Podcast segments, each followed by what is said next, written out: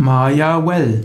Maya Well ist eine aztekische Fruchtbarkeitsgöttin. Maya Well ist die Ernährerin aller Geschöpfe. Maya Well wird manchmal auch bezeichnet als die Beschützerin der Betrunkenen. Maya Well ist aber insbesondere verbunden mit der Maguey-Pflanze. Und die Maguey-Pflanze ist die Agave-Pflanze.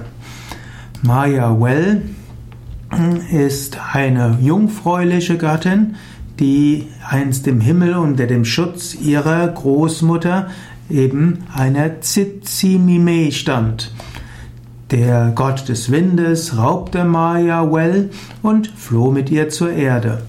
Und dort vereinigte er sich mit ihr und ja, der Gott des Windes und Maya Well verschmolzen zu einem großen Baum. Dieser Baum hatte dann zwei Äste, nämlich einen männlichen und einen weiblichen Ast.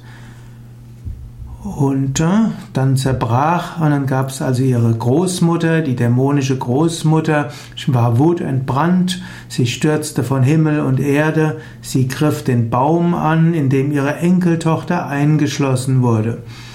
Sie zerbrach äh, den Baum und dann zerbrach der weibliche Ast in Stücke, Maya Well starb und in großer Sorge nahm der Windgott wieder seine ursprüngliche Gestalt an und dann begrub er die Knochen der jungfräulichen Göttin. So wuchs dann aus ihrem Grab die Maguey-Pflanze und das ist eine Agavenart.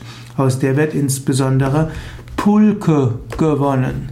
So, jetzt muss ich doch mal nachgucken. Mit Pulke kenne ich mich jetzt nicht aus, aber ich will mal schauen, was Pulke ist.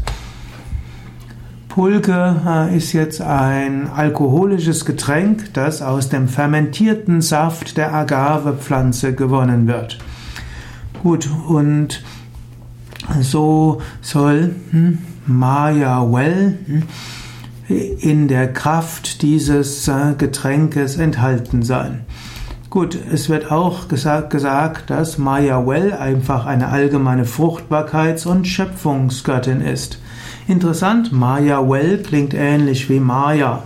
Und die Maya ist ja die indische Gattin und es gibt auch die griechisch-römische Göttin, Göttin Maya und es gibt auch die Maria in der christlichen Mythologie.